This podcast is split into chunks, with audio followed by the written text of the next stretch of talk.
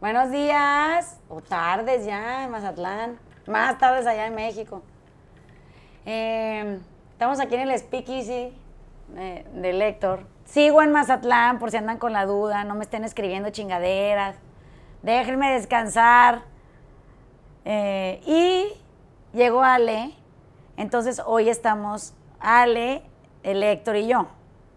Muy felices, estamos muy felices. Ya llevamos como una hora y media aquí en la disertación de qué se va a tratar el podcast. Y creo que le dimos al clavo en, varias cosas, ¿no? Vamos a tratar de cubrir todo el material eh, en, el lapso de una hora, vamos a ver qué tal sale. Pero todo empezó cuando eh, el Héctor me explicaba que en alguna de nuestras conversaciones, que se podrán imaginar que yo soy intensita y luego pues el Héctor dice que no tiene filtros, entonces esas conversaciones valdría la pena haberlas grabado siempre estábamos platicando que qué queríamos en la vida una vez que vine a Mazatlán. Y, le dije, mira, yo creo que yo lo único que, que quiero en la vida es, es, encontrar quietud en cualquier circunstancia, o sea, en lo incómodo, en, en la insuficiencia, en, en, donde yo siento que no hay mucho más que pueda hacer, así está bien también, como que eh, eso es lo que yo siempre quería. Bueno, el taller hizo eso por mí, ¿no? Para eso lo hice, en mi propia búsqueda de la quietud. Y de pronto me entero que casi todos los que estamos oyendo el podcast, yendo al taller, estando entre Leo, lo que sea, sesiones individuales, da igual, eh, estamos buscando lo mismo, pues, o sea, queremos vivir en paz adentro, a pesar de la circunstancia que se presente en el afuera a lo largo del tiempo, ¿no? Es trabajo arduo, como siempre les digo, estas, estas vueltas al amor propio o a, la quietud, como este reencuentro con uno mismo, son cosas que son difíciles, que la gente se las imagina así como gloriosas y súper entusiastas y, siempre gratas y la chingada. digo, no mames, está cabrón, o sea, la pasas mal entre tanta pinche pregunta, sentándote sin respuesta por, por meses sin fin. A veces de repente te llega como pinche golpe de comprensión, relámpago iluminado y te parten dos. Y pues tienes que como que tratar de hacer las paces con la idea de que la vida viene así. O sea, que la vida es este sub y baja de, entusiasmos, como cada quien los quiere interpretar, ¿no? Y que de alguna manera nosotros tenemos que ser la línea constante del centro, que esa es la quietud, es, en donde si la vida va para arriba, tú estás quieto en medio, la vida va para abajo, tú estás quieto en medio, y, y bueno, y la vida va pasando en el sub y baja, y tú, eh, en teoría, ¿no? Así me, lo imagino, eres esa línea permanente de paz interior. El problema de eso es que, eh, como bien decía el lector, somos humanos y, somos imperfectos naturalmente, pero estamos buscando llegar a este lugar, ¿no? Tan, tan, tan perfecto que vende la idea de la quietud. Pero pues en el camino tienes que ir a, hacer una bola de tareas que no quieres hacer porque aparentemente son las que te roban la quietud, ¿no?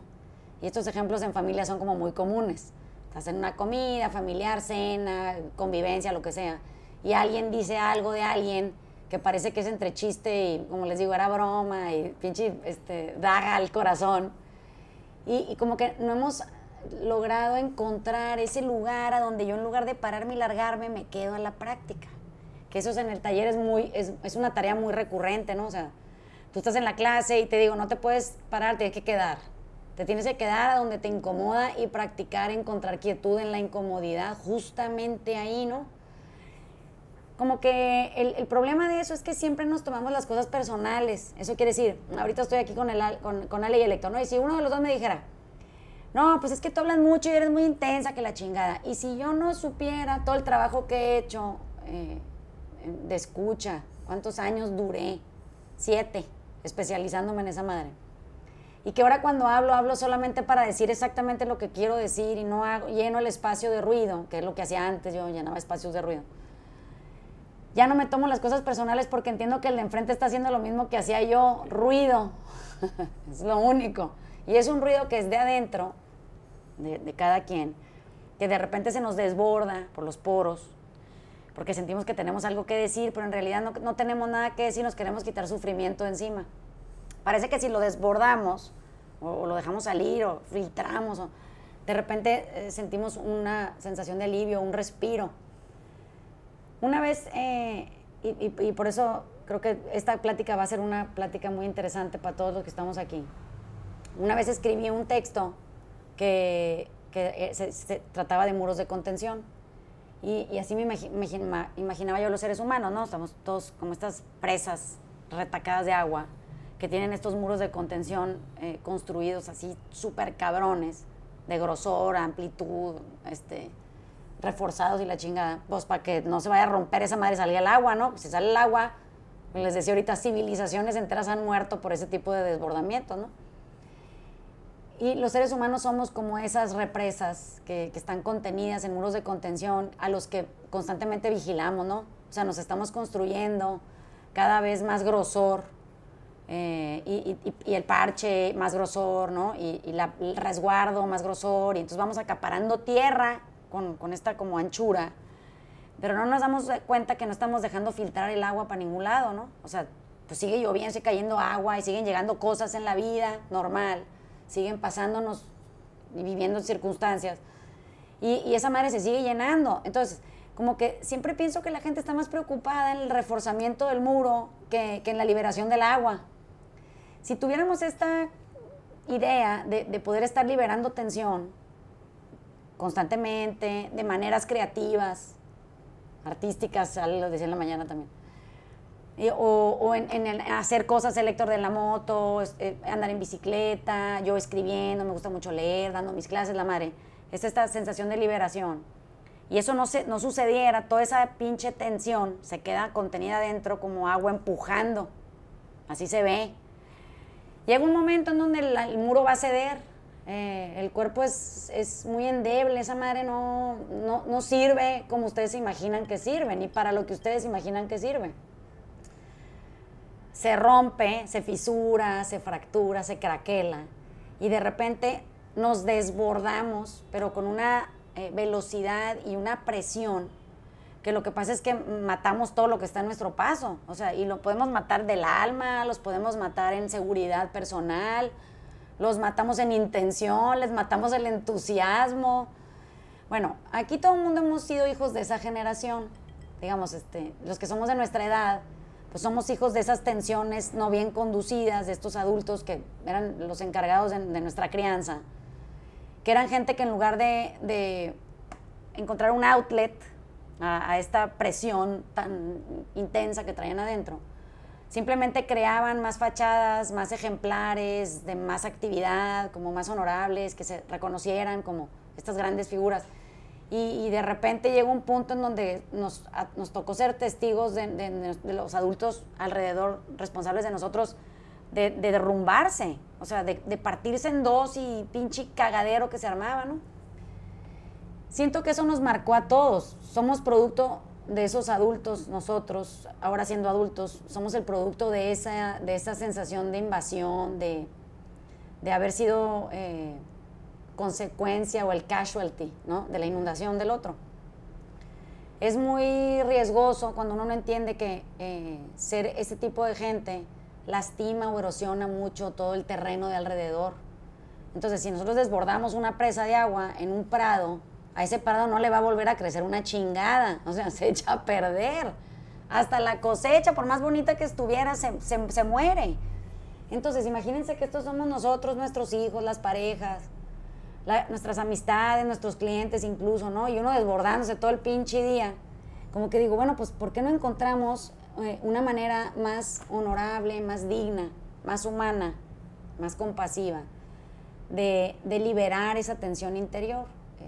Y, poder ser menos crueles, ser menos eh, invasivos con la gente a la que sí amamos, porque sí queremos a mucha gente, nos gusta querer a mucha gente.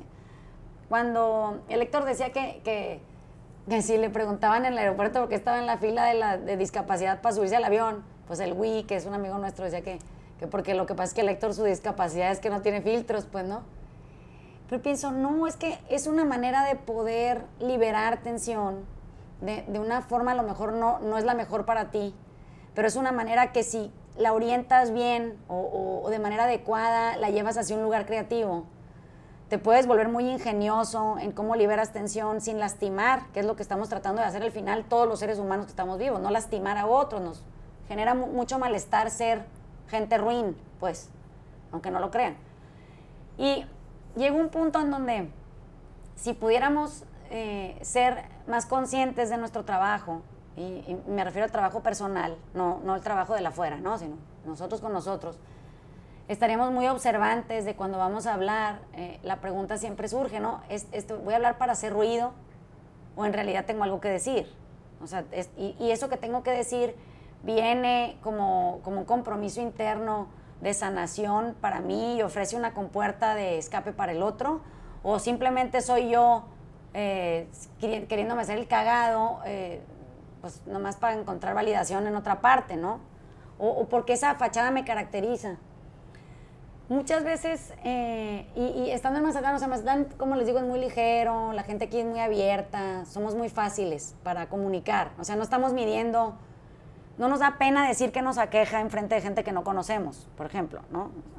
anoche que cenaba yo con el Bernardo, pues me doy cuenta que ligera se vuelve una conversación cuando uno habla del adentro, ¿no? De, cosas que nos, que nos han afectado, de cómo nosotros somos o no producto de una vida, de una infancia, como que somos muy fáciles aquí para dejarnos ver, ¿no?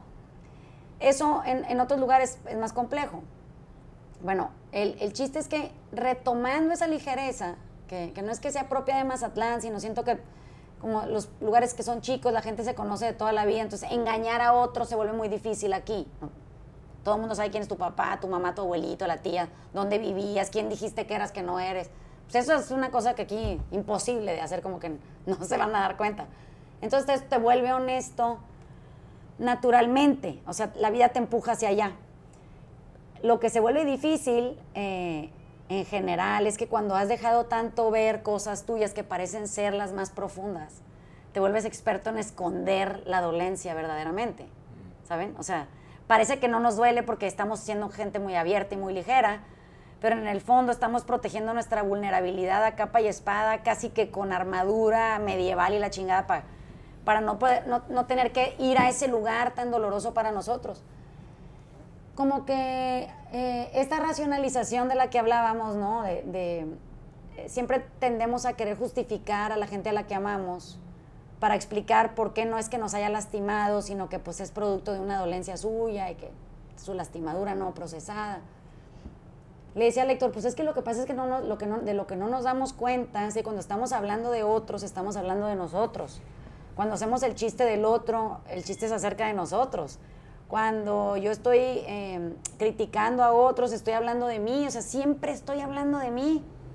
Entonces, si ya de plano siempre estoy hablando de mí, ¿por qué no me haría cargo de hablar de mí de manera responsable? Pues ya es más fácil, ¿no? Me quito el, pendiente del, del, medio que está estorbando ahí, me dejo de sabotear y brinco a esta forma de comunicarme más valiente, porque creo que este es el, punto. El punto es que eh, antes de que empezáramos la conversación, eh, a grabarla, estábamos hablando de cuándo está uno listo para dejarse ver, ¿no?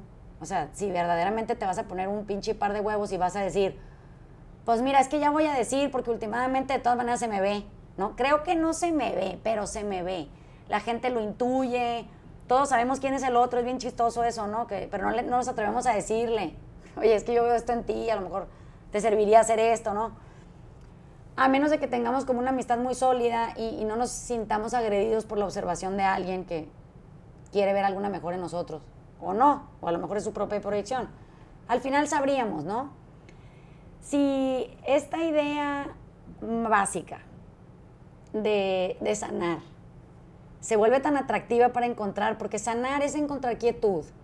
O sea, la gente vive confundida en esto de sanar, piensan que es dejar de beber alcohol, no inyectarse mierda, ¿no? Este, dejar de comer de manera, como dicen allá afuera, emocional, que no entiendo ni qué chingo significa eso, pero bueno, ya es una tendencia. Como que pienso, pues, a ver, el pedo eh, eh, real es que nosotros deberíamos encontrar quietud para poder ser felices, o nunca vamos a ser felices, ¿no? Y para eso tendríamos que sanar con quietud. Eso quiere decir que nos deberíamos de dosificar quietud buscándola, tratando de, crearla, de, movernos en ella para poder sanar nuestra sensación de desarraigo, desasosiego, no pertenencia, falta de validación. ir a ese lugar de, felicidad que, tan promisorio suena, ¿no? Suena pinche lugar fantástico. O sea, estar bien todo el tiempo en cualquier circunstancia. Digo, pues quién chingo no quiere eso, ¿no? Entonces, sobre eso vamos a movernos.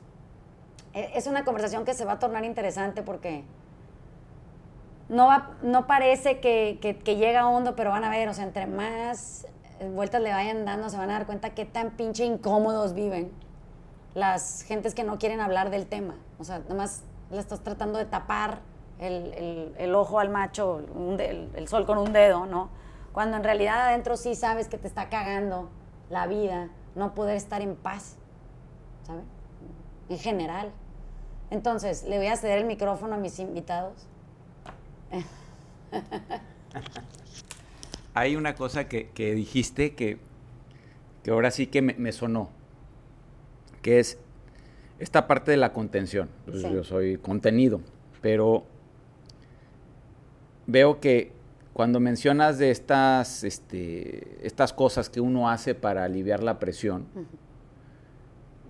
veo que en mi caso fue, eso funcionó de dos maneras. Durante mucho tiempo, pues era que la moto, que la yoga, que, lo que sea, pero nunca había un trabajo más profundo. Entonces, como que de alguna manera se aliviaba la presión, pero a través de un proceso de, ¿cómo se de, distracción o de, o de escape, pero no de un trabajo profundo. Entonces, este, no fue hasta que hice esa otra cosa que uno me di cuenta que lleno estaba mi, vaso y que, que incómodo se había vuelto, pero hasta que no pasó algo más grave para exponerlo, ¿no? Entonces se enferma mi papá y entonces ahí me doy cuenta que sí pues mi vaso no estaba tan vacío como yo pensaba y había mucha otro trabajo que hacer.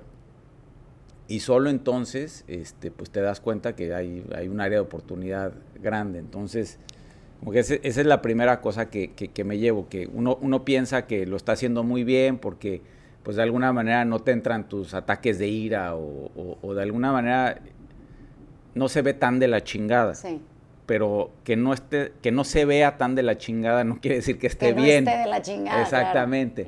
Entonces, este, como que hasta que no pasa una otra cosa que, que, le, que le, dé algo de luz a, una situación más, este, más evidente, puta, pues.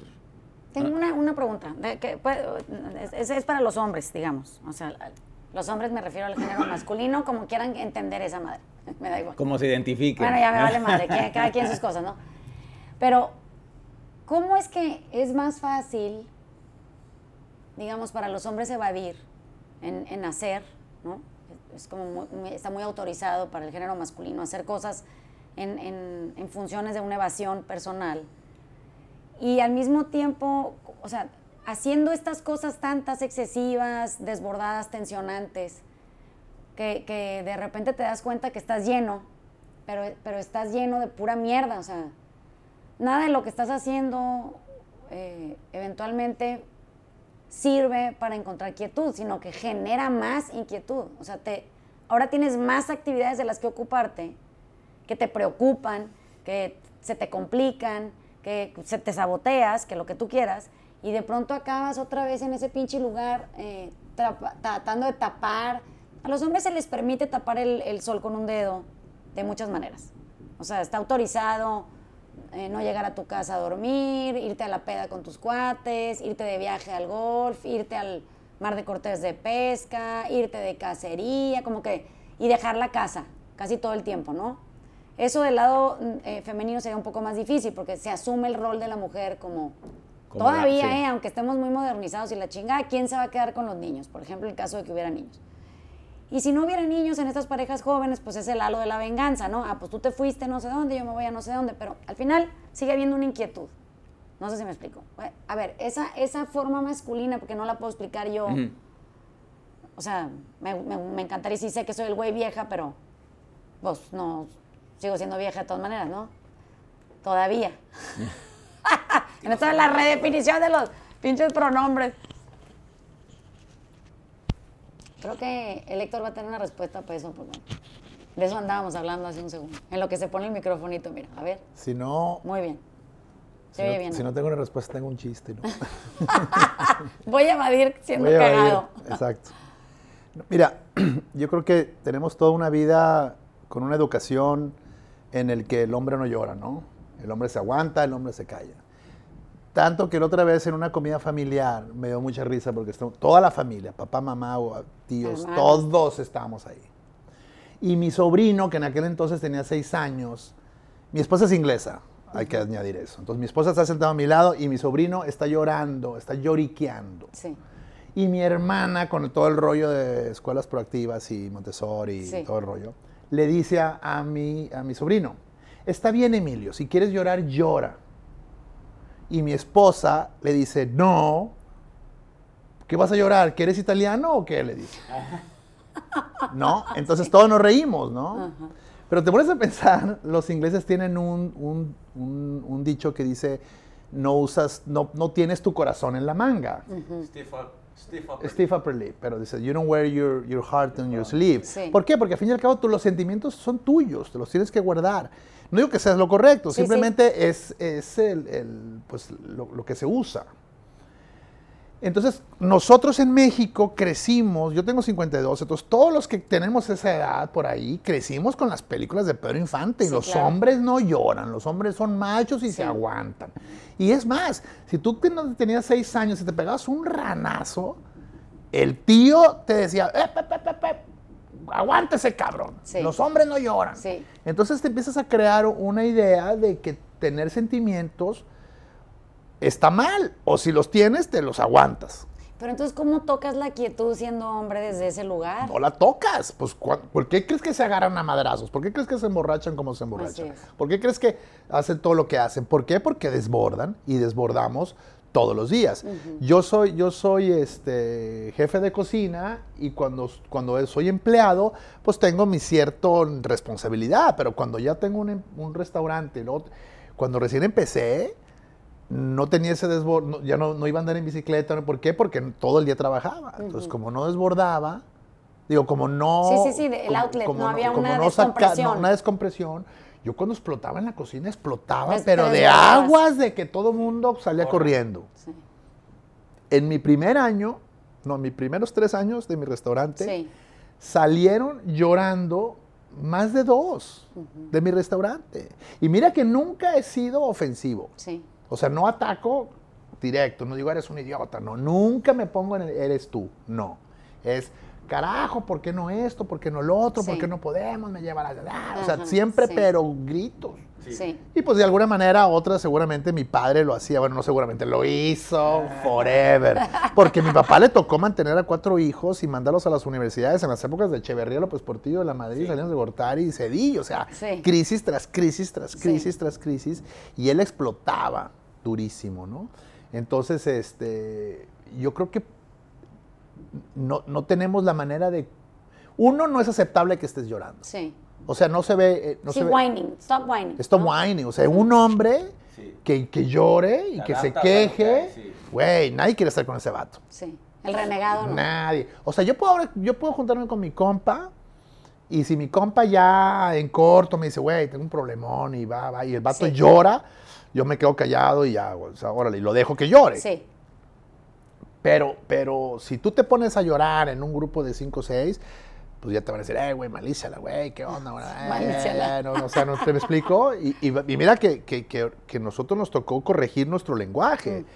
Que si no, Sí. si no hubiéramos aprendido a corregirlo, inmediatamente eh, empezamos a ponerle nombres Sí, sí, eh, ofensivos que, que no, Que ya no se usan ahora. Que ya no se usan. Y sobre todo que no tienen nada que ver una cosa con la otra, aparte, ¿no? Exactamente. Entonces, este, pero me parece muy, muy interesante que, pues bueno, también tenemos toda una vida de, de generación tras generación tras generación. Y mira que cada, cada generación se está, Mejorando, ¿no? pero lo ven como, como un defecto, Sí. se está suavizando. Ajá, O sea- como que ya los, los mismos papás ven a los hijos como, Como suaves. Más suaves, exacto. Bueno, porque, pero te pones a pensar y ponte, ponte a ver Netflix. Sí.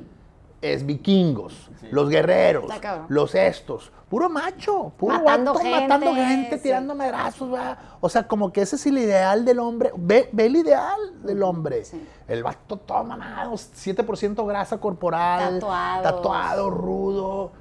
bueno, ese vato pues no se ve que esté muy quieto, que digamos, No, sí. porque- pero no van a poner el, no van a poner un vato que esté bien relax, o sea, una serie de un vato que esté bien relax. Oye, güey, se fue el agua, güey. Sí, ah, bueno, no Al rato regresa. Allá, allá, allá, hay- allá hay baby wives, güey. Es cierto. O sea, nunca vas a ver el vato relajado. O sea, ¿cómo, cómo... Es que me preocupa porque, fíjate, eh, en, en el taller, que la mayoría inicialmente era femenina, eso era el común denominador del taller hace 13 años. Conforme fueron pasando los años, eh, empezó a haber una afluencia de hombres mayor, pero es muy curioso porque los hombres prefieren ser atendidos uno a uno. No les gusta ir a clase en grupo, que se puedan medio exhibir, ¿no? Entonces yo siempre tiendo a querer mandarlos a clase. Quiero que, vayan a un salón donde se da la clase con un pizarrón y tú no vas a hablar y nadie te va a voltear a ver y todos están viendo para enfrente, o sea, se, se conocen de nuca, digamos. Y aún así, cuesta mucho trabajo que se animen a ir a un sitio que pudiera vulnerarlos de manera innecesaria. O sea, que pues no quiero que, se me vea que me afectó o que se me vea que algo me tocó profundamente o que, que algo me, me- empujó a, a- a verme sensible, ¿no? Aunque estoy pensando ahorita que lo estoy diciendo, por ejemplo, en el caso de Santiago, mi hijo, que tiene 15 años, esa generación es una generación hipersensible. Y no nada más eso, o sea, se atreven a ser sensibles en público y no les importa cómo se ve eso a los ojos de los demás, aún más todavía, porque creo que este, es- esta generación que viene a la par de esta, digamos, aparente vulnerabilidad a través de TikTok y Instagram y videos y la chingada, cosas de esas, como que lo pueden hacer de, de una manera que, que obtienen aprobación inmediata. No sé si me explico, ¿no? Entonces, por ejemplo, si Santiago graba un podcast conmigo y hablamos de bullying y, y- y él cómo se sintió siendo eso y se le quiebra la voz y está ahí exhibido enfrente de toda la gente que escucha. Y a él eso le parece emocionantísimo porque se siente no nada más más valiente, se siente muy apoyado, ¿no? O sea, eso en nuestra generación no existía. O sea, no, era rarísimo que tú te pusieras a, no mames, imagínate ir al radio una entrevista, eh, 91.3 y tú ahí, este, diciendo que, que a ti te pegaban, ¿no? De chiquitos tus amigos o no sé. Como que no se usaba esa, esa manera, a menos de que lloraras por frustración. O sea, siento que los hombres se permiten llorar frustrados, pero es de enojo, aunque no es, pero bueno, parece como si fuera de enojo. Pero no se permiten llorar por- porque hay una sensación de querer sanar algo que está como destruido adentro. Entonces, si pudiéramos eh, llevarnos nosotros de regreso a ese lugar en donde se rompió esa posibilidad para nosotros, o sea, ser valiente equiparable a no llorar, digamos que es una ridiculez, pero bueno, ahí se asoció. Entonces, ¿cuántas mini fisuras pudieran haberse derramado eh, de esa fractura inicial? O sea, piénsenlo en el muro de contención que estábamos hablando al principio. Hay un crack significativo, que ese es el, punto de quiebre, digamos, en donde nos dijeron, no sé, los hombres no lloran, o te decían, eh, no seas marica, no sé qué pinches palabras, como dice el Héctor, que hubo que corregir porque pues se usaban de una manera muy inapropiada. De ese crack, ¿cuántas mini fisuritas como de ramita de árbol, me imagino, se pueden haber eh, desprendido de, ese dolor que, hacen cada vez más frágil el muro? No sé si me explico, o sea, es- ese muro de contención no puede tener ninguna, ninguna fisura porque es, es que ahí se vence el, el potencial de contención.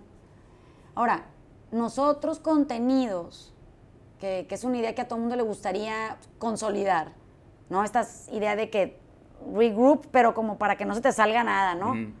Eh, que, es, que es lo peor que nos pudo haber pasado.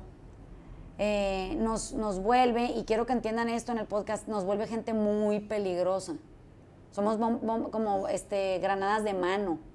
Eso es lo que pasa. Y entonces de repente tú estás descuidado, alguien se lleva el, el- el seguro de la granada de, de manera a lo mejor circunstancial o por error o lo que sea. Y tú de repente vuelas en 15 mil pedazos, pues. Y, tienes que irlas esa madre. O sea, dañas a todo mundo de una manera irreparable. Entonces, ¿qué es lo que tiene que suceder eh, en nosotros hoy, creando conciencia, para que no acabemos eh, siendo estas pinches gentes de hueva que nos la pasamos desbordándonos como sea, en llanto, en gritos, en reclamos, en resentimientos, en rencores, en mentas de madre, en, en ofensas medio era broma, porque es la manera, bueno, y, y aquí esto es el tema que quería tocar. ¿Cómo se vuelve interesante eh, desbordarse en silencios tácticos? Porque esto es lo que hacemos hoy en, en la actualidad. Ya no está muy permitido que uno le ande pegando cachetadas a nadie en la calle, ni nalgueando niños en el súper, ni diciéndole a la mujer, eh, porque pues ahora está, ese también ha sido una cosa que hemos tenido que corregir, válido y todo lo que quieran o no, pero hay que, el lenguaje, ¿no? O sea, ya no lo podemos usar como lo usábamos antes. ¿eh?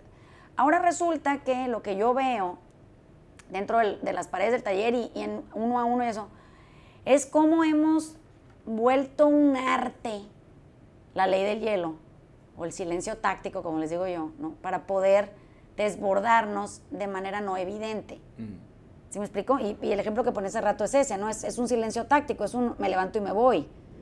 Luego hago el trabajo en otro lado, ¿no? Mientras ando en la moto, lo que sea, pero ese silencio táctico, ¿de dónde viene? O sea, ¿por qué está diseñado? Porque está diseñado para herir. Para quien no sepa, que nos está oyendo, la pinche ley del hielo es profundamente erosiva. Es la cachetada del siglo XXI. Puta, esa madre está matando gente por todos sí, eh. lados. El, el pinche silencio táctico es, es un- son silencios de guerra. O sea, están diseñados para desarmar al otro y destruirlo en pleno, enfrente, a la vista y, y frente y a la vista de todo el mundo. Lo deja siendo nadie. Y cuando nadie, no el podcast de que emoción ser nadie, tipo No One en la serie de Game of Thrones, sino nadie es- dejaste de existir para mí aquí sentado enfrente, ¿no? Y, y me vale madre lo que eso implique y hacia dónde nos lleve a todos y qué, qué desate. Entonces, creo que vale la pena que podamos empezar a darnos cuenta como a lo largo de nuestra conversación inicial, antes de empezar a grabar, todos tenemos ejemplos de silencios tácticos. ¿Se fijan? Sí. O sea, y, y muy cercanos porque son casi siempre nuestra casa, con un, una- un familiar o otro, una- la pareja, lo que sea. Como que no, no sabemos qué hacer cuando tenemos que tratar con algo que eh, parece estar dirigido a mí y entonces yo creo este silencio táctico, aunque sea una conversación que no me incluye, ¿no? Pero la tomo como, como algo mío. Este, a ver, voy a tratar de, de- agarrar un par de, tus ideas. La primera, creo que yo concluyo que los hombres tenemos una, no es inteligencia emocional, pero si quieres una, una madurez emocional que necesita trabajo. Sí. O sea, Qué mono. digo, es en área de oportunidad. Sí. Eh, y, y la verdad es que Santiago es, es emocionalmente muy maduro, o sea, mucho más que eh, gente de 50 años. Pero eso también es porque él vivió contigo y, y de alguna manera no había estos silencios tácticos o esos lugares a los que, a los que no podías ir o porque no era parte de tu cultura familiar. O sea, nunca, no hay zonas que están out of bounds en, Sí. en tu casa. Sí.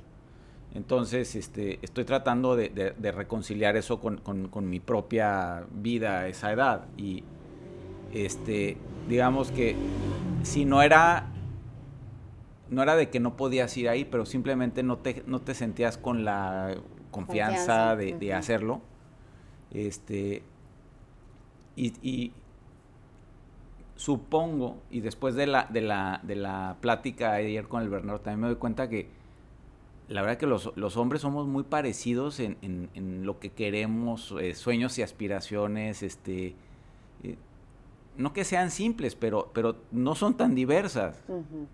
Y en vez de decir qué quieres, te quedas callado, porque dices, oye, pues ya, ya, ya llegará, ya, o sea, tienes como que esta, ¿cómo que te Sí, eh, como eh, condescendencia de, sí. de que, de que ya llegará o que, o sea, que mi papá me, me, me valide. O sea, esa es una, una, una de esas cosas que está hasta arriba de lo que, de lo que desea un hombre en general, ¿no? Y entonces, en vez de tú au- autovalidarte y hacer ese trabajo y, y- y reconciliar eso, no sigues aspirando a que eso pase. Y cuando no pase, como ya no puedes armar un pedo, porque eso ya no es bi- es bien visto, ya cuando tu contención no funciona, recurres al silencio táctico, que es el, es el, el- el nuevo, el, Sí, la la violencia sí, nueva, sí, sí. Entonces, por un lado dices, oye, pues no, no hemos no hemos avanzado mucho, o sea, esencialmente es lo mismo, lo único es de que los comportamientos se exhiben diferentes. Sí, pero eso es grave eso. Sí. O sea, a mí el silencio táctico me ha inquietado mucho desde muy niña. Y siento que no se, no se ha discutido lo suficiente. O sea, son esas eh, formas de, de ser evasivo, destruyendo al de enfrente, es- una cosa que todos hemos experimentado desde niños. O sea, todo el mundo tiene en mente. Si ahorita les digo, a ver, ¿cuál fue la. Piensen en la, en la vez en la que su papá o su mamá les hicieron la ley del hielo, puta, se te atiborran en la cabeza como heridas. Es, es raro. Y es peor eso que, que un castigo o que, o que una. Pues lo que tú quieras, ¿no? Este, en mi casa todavía se, se- se usa, pero un poco ya con el trabajo y regresando a la, a la conversación que tuvimos, pues el, el que te aplica el silencio táctico lo aplica, pues lo está aplicando para él o ella. Sí, o sea, son, son inhábiles ahí. O sea, Exactamente. no, no, no pueden hacer la, la chamba para adentro y entonces por eso mejor generan esta como pared reforzada de con- del muro de contención que se les está desbordando, porque creen que así no se van a desbordar, pero es el mismo desbordamiento nomás que silencioso. No sé si me explico, o sea, no es, no es el mar avasallante con una ola, que ese era el, el desbordamiento clásico de los seres humanos como nosotros, gritos y la chingada, ventan puertas y rompen platos y, ok, ok, ese es como la ola, ¿no? Pero, ¿qué pasa cuando nomás sube la marea? La chinga y se lleva igual, todo. igual acaba con todo. sí, por eso. A ver, Pues yo no recuerdo a mi padre con silencio táctico. Quizá a lo mejor él sí a veces se enojaba cuando las cosas no funcionaban como él quería que funcionara, especialmente en la mesa, ¿no? De cuando estamos en esas épocas, en los ochentas, y más en Mazatlán, pues se usaba que todos comieran en casa, ¿no? Entonces en la mesa estaba papá, mamá y cuatro hermanos y empezaba la plática y entonces a lo mejor mi papá, queriendo el protagonismo, este, decía algo y entonces en la- pues no, no, no aterrizó bien y en- hubo el debate como si fuera democracia y Sí. entonces eh, pues no le gustaba y a lo mejor lo criticaban y algo dijo ah, y se enojaba y entonces decía, bueno, pues se enojaba, ah, bueno, pues no sé qué, aventaba la servilleta hacia la mesa, ¡paz! Y se levantaba y se iba. ese es el silencio táctico. Ok, sí, pero la ley del hielo es que no te vuelvo a hablar.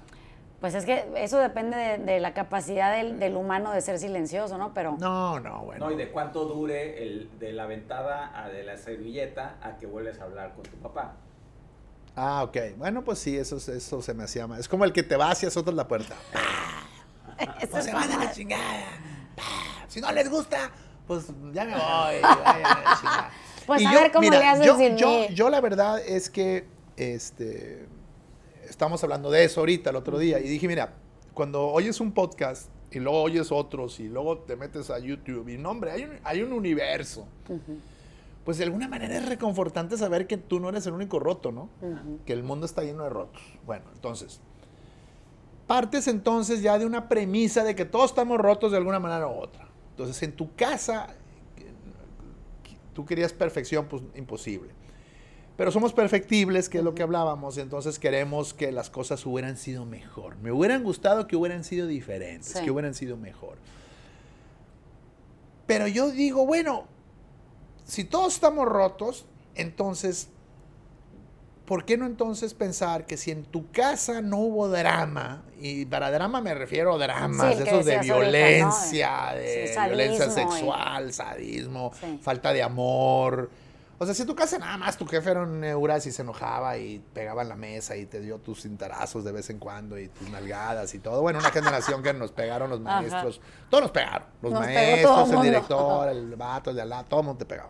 Pero bueno, qué bueno que ya no es así. No, man, imagínate nomás. Qué bueno que ya no es así, ¿no? Bueno, pero ahora, regresando a eso, una nalgada en el súper, ya se me hubieran antojado dársela varias veces a mis hijos y me, nos hemos aguantado. Que de, hecho, que de hecho mi esposa en Inglaterra les dice en español a los niños, Van a ver cuando lleguen a la casa. Para que no la acusen y no le echen el social services. Van a ver, cabrones, cuando lleguen a la casa va a poner zumbos a los dos. Y nadie entiende nada, ¿no? Pensamos. Pensamos, Pensamos que nadie entiende nada. Que luego cuando llegan a casa pues ya no pasa nada porque Ajá. ya, ya se le bajó O el niño coraje. diciendo, mi mamá me está se- amenazando en ya se- español. sí, sí, ya se le va traduciendo en simultáneo- simultáneamente.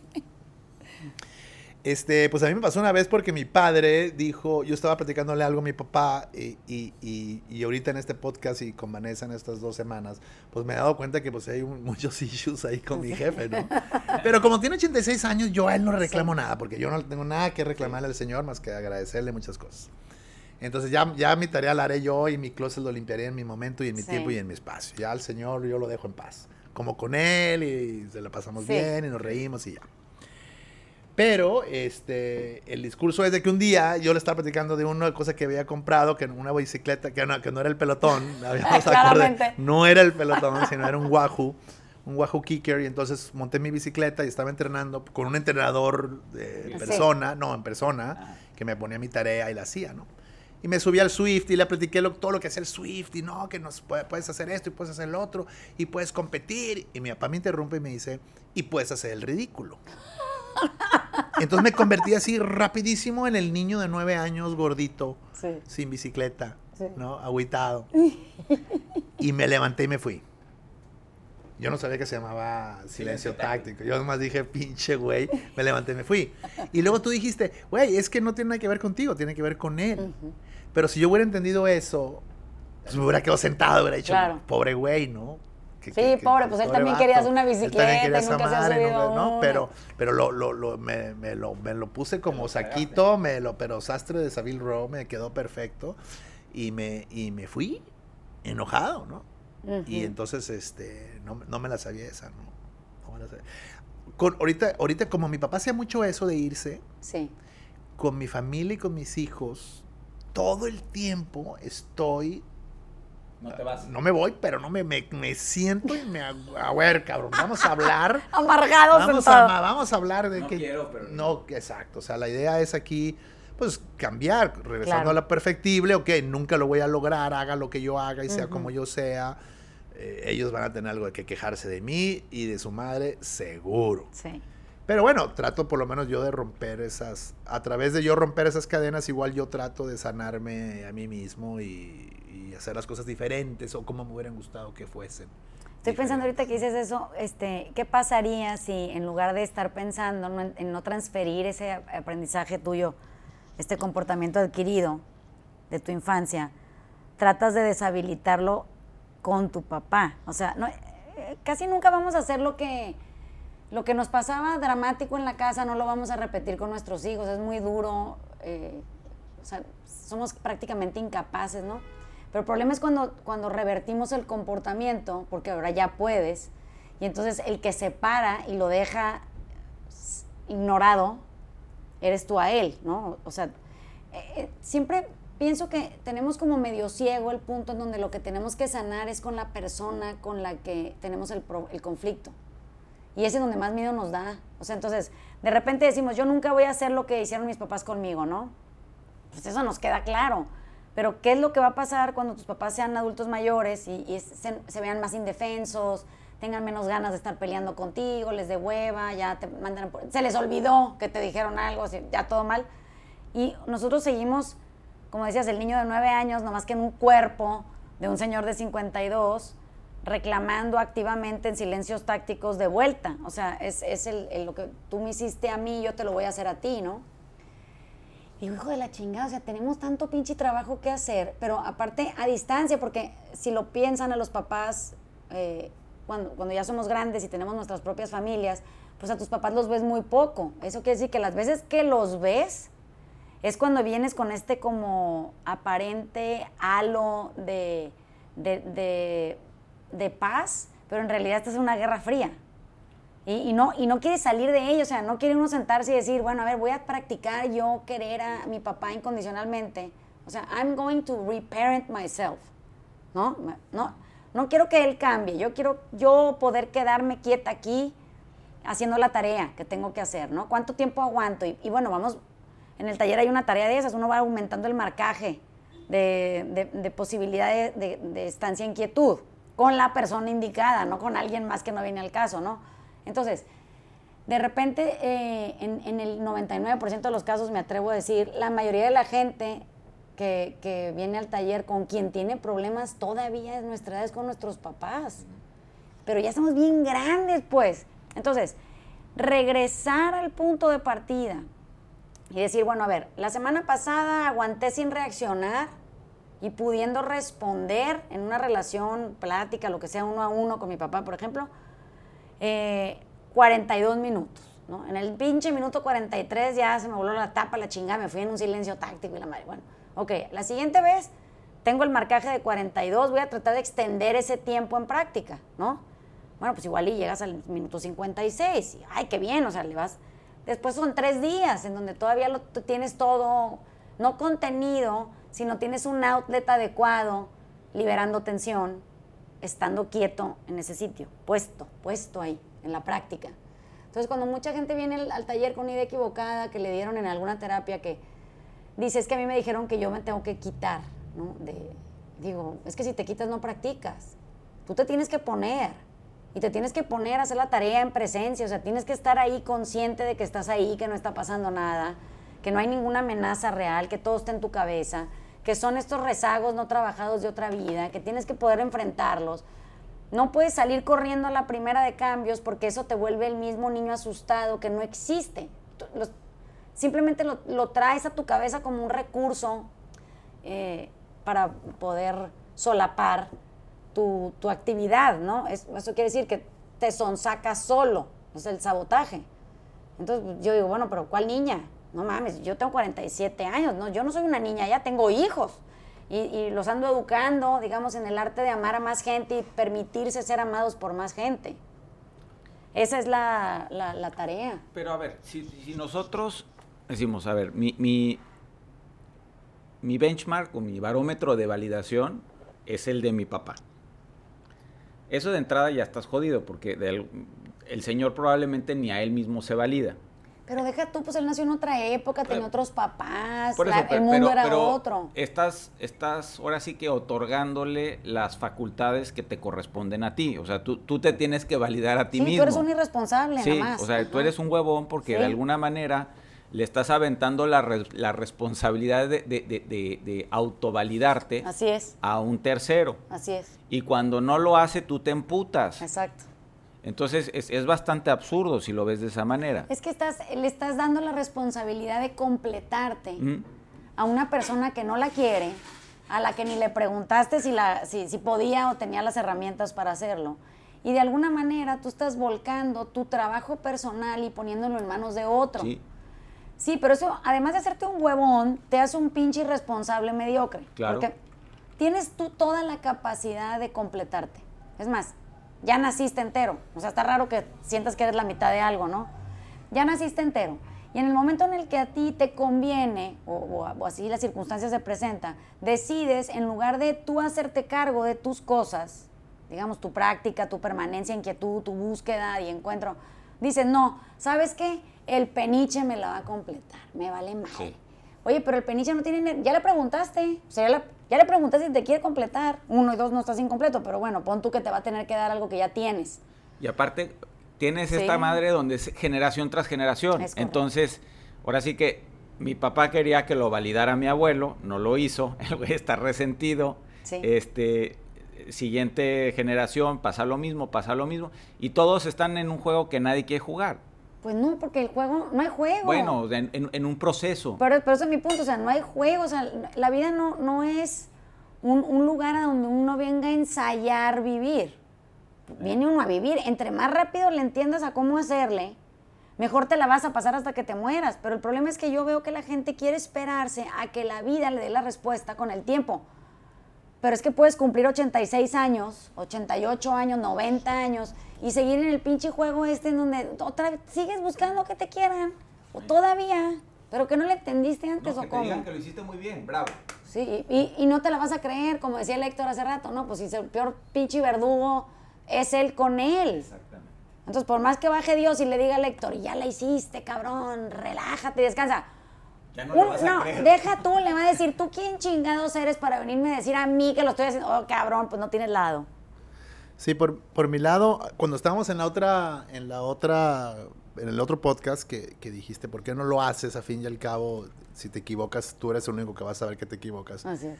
Y me di cuenta que salió del alma ese, el grito ese de, ¡Puta, el peor de todos, ¿no? Ajá. Entonces me doy cuenta que yo soy el, el- el- mi peor... este, Verdugo, juez.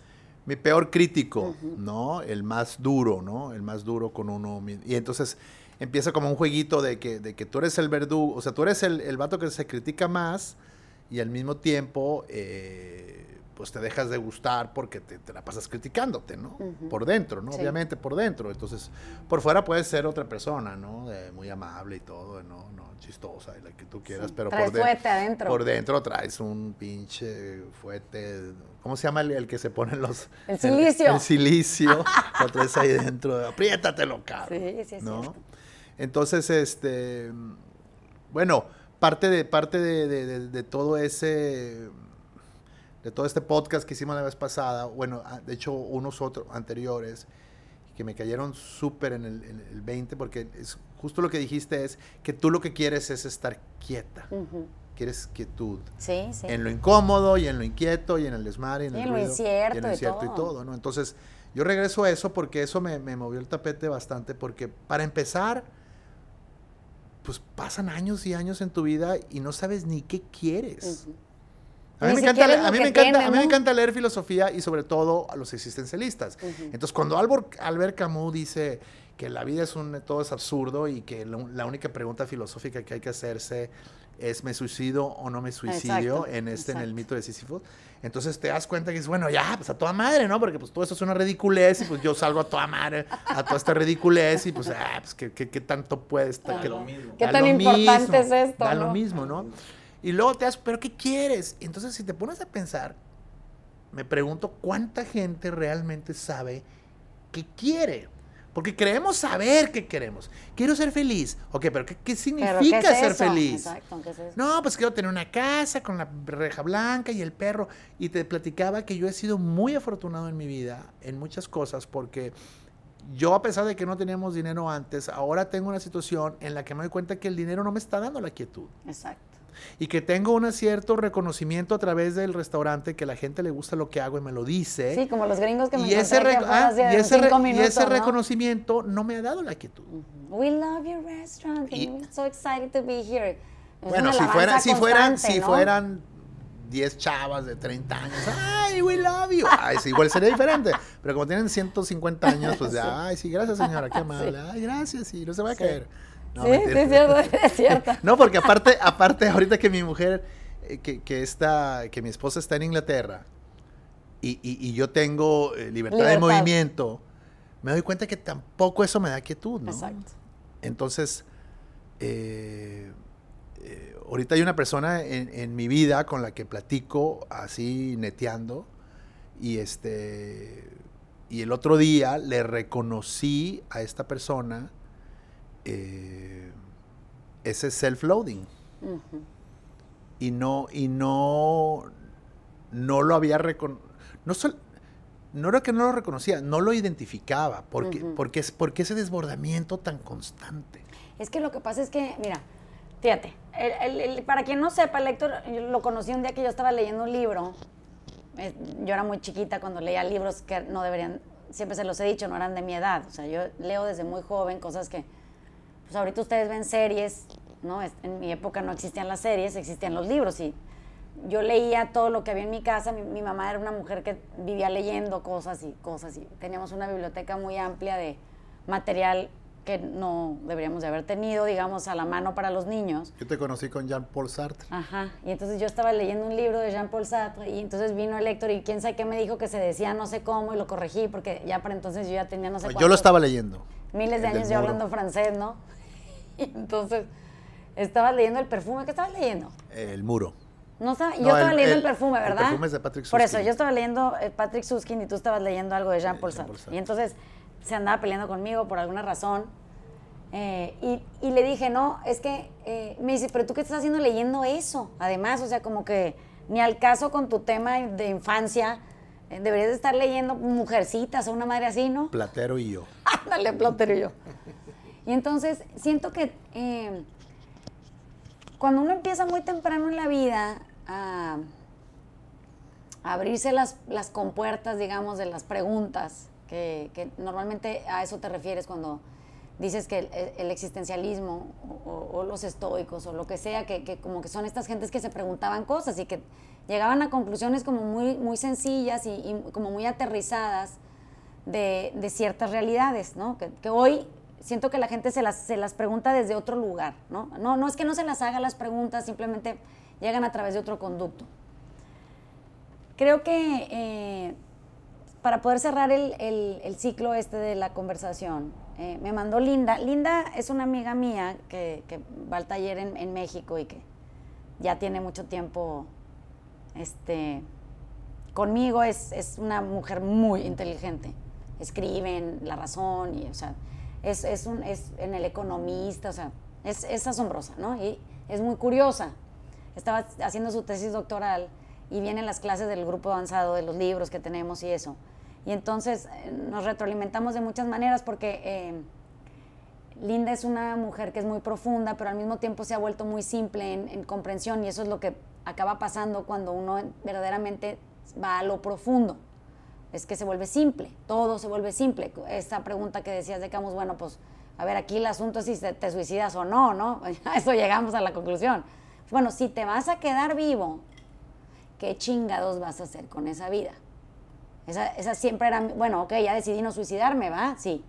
Y luego, ¿qué? Bueno, ¿y qué vas a hacer con la vida que tienes? Porque pues no te vas a poder quedar nada más anhelando una vida que no estás viviendo, pero a- negando la posibilidad de no vivirla, ¿no? Te la puedes quitar si quieres.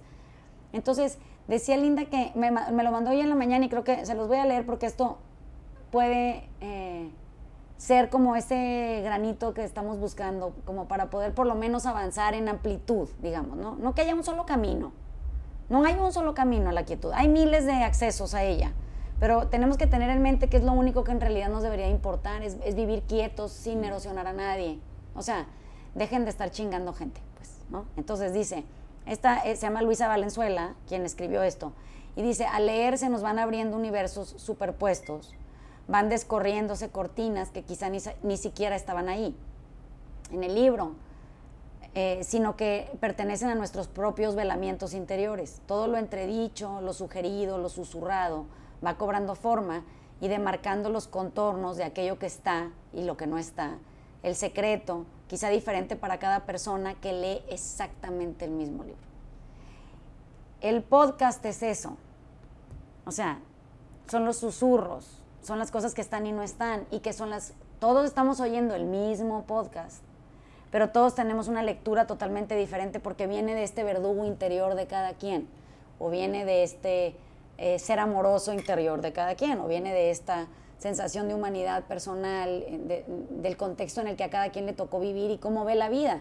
Bueno, pero últimamente el propósito no es encontrar ninguna respuesta, es poderse hacer preguntas inteligentes, siempre se los he dicho, o sea, háganse preguntas inteligentes y, y no, no, haya- no hay un validador de preguntas inteligentes.